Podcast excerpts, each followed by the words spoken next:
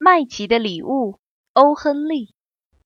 圣诞节前，为了给丈夫买一条白金表链作为圣诞礼物，妻子卖掉了一头秀发，而丈夫出于同样的目的，卖掉了祖传金表，给妻子买了一套发梳。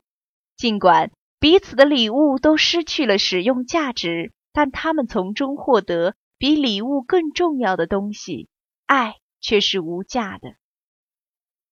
麦琪的礼物，怎么数也只有区区的一美元八十七美分，其中的六毛钱还是一分分的硬币。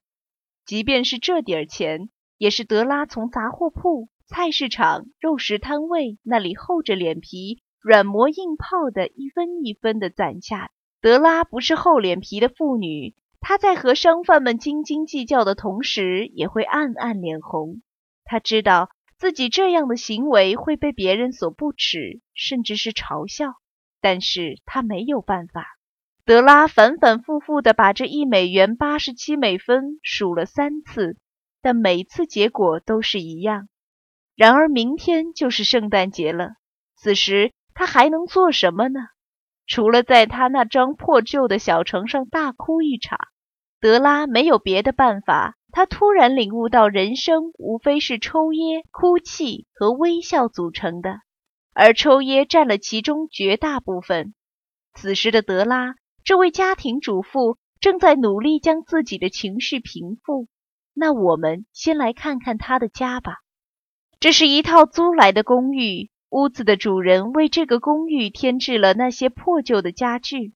整体来看，这间房子简直糟糕透了。如果说这是一所贫民窟的房子，也会有人相信。就这样一套小屋，它的租金是每周八美元。在楼下的门廊里有个信箱，可是投递员从来没有光顾过这里。在门边还有一个电铃，当然，它也从来没有被按响过。除此之外，门边上还有一张名片。上面写着“詹姆斯·迪林厄姆·杨先生”。迪林厄姆这几个字是名片的主人在其职场得意之时加上去的。那个时候，他每个星期的收入是三十美元。然而，随着他每周收入缩减到二十美元，那个名片上的名字也显得黯然失色。或者，这些字母正是在考虑把当初张扬高傲的迪林厄姆。缩减成为谦虚的字母 D。不过，不是所有的一切都是这么糟糕。每天，当詹姆斯·迪林厄姆杨先生下班回到家，走进自己楼上的房间时，詹姆斯·迪林厄姆杨夫人，也就是前面提到的德拉，就会送给詹姆斯·迪林厄姆杨先生一个大大的拥抱，并且亲昵地称呼他 Jim。再说回德拉吧。刚才痛哭过后，已经让他的心情平复许多。他起身，用粉扑掩盖一下自己刚才的失态，之后站在窗前。德拉呆呆地望着外面的一片灰色、灰蒙蒙的天空下，有一只灰白色的猫走在灰白色的篱笆上。或许这些灰色与德拉的心情有关。明天就是圣诞节了。然而，德拉却只有那少得可怜的一美元八十七美分。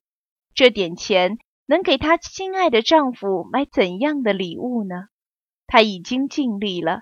在这几个月里，德拉省吃俭用，对自己已经十分苛刻。只要能多节省下一分，她就会多节省一分。但是每周的二十美元确实不够花。最终的支出总是比他预计的要多，无论他怎样努力，还是周周如此。德拉用了那么长的时间来筹备吉姆的礼物，虽然说筹备的时光是幸福的，但这一美元八十七美分，怎样也不能送给吉姆一件精致的礼物，至少是配得上吉姆的礼物。在房间的两扇窗户的中间墙壁上挂着一面镜子，这面镜子与每周八美元的廉价房真是绝配。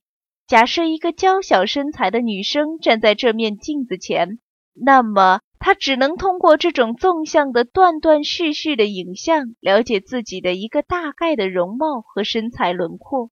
对于身材苗条的德拉来说，她已经深谙其道。德拉在毫无征兆的情况下，突然将身体转向镜子，与镜子里的自己面对面而站。此时，他的眼中闪烁着一丝亮光，但是这种光芒却维持不到二十秒的时间。随后被满脸的阴郁所取代。他快速地将管起的头发拆开，它们像瀑布一样的倾泻下来。其实，德拉与她的丈夫詹姆斯·迪林厄姆杨先生各有一样引以为傲的宝贝，一件是詹姆斯·迪林厄姆杨先生的金表。这块金表是他的祖父传给他的父亲，他的父亲又传给他的。另外一件。就是德拉的秀发。这样说吧，如果圣经中的西巴女王就住在德拉的对面，那么当德拉洗完头发，将头发伸到窗外晾晒的时候，西巴女王的所有珠宝都会黯然失色。如果所罗门王自己给自己的地下金库当守门人的话，那么当吉姆走过他的门前，掏出那块金表看时间时，所罗门王也会嫉妒吉姆有这样一个宝贝，乃至捶胸顿足。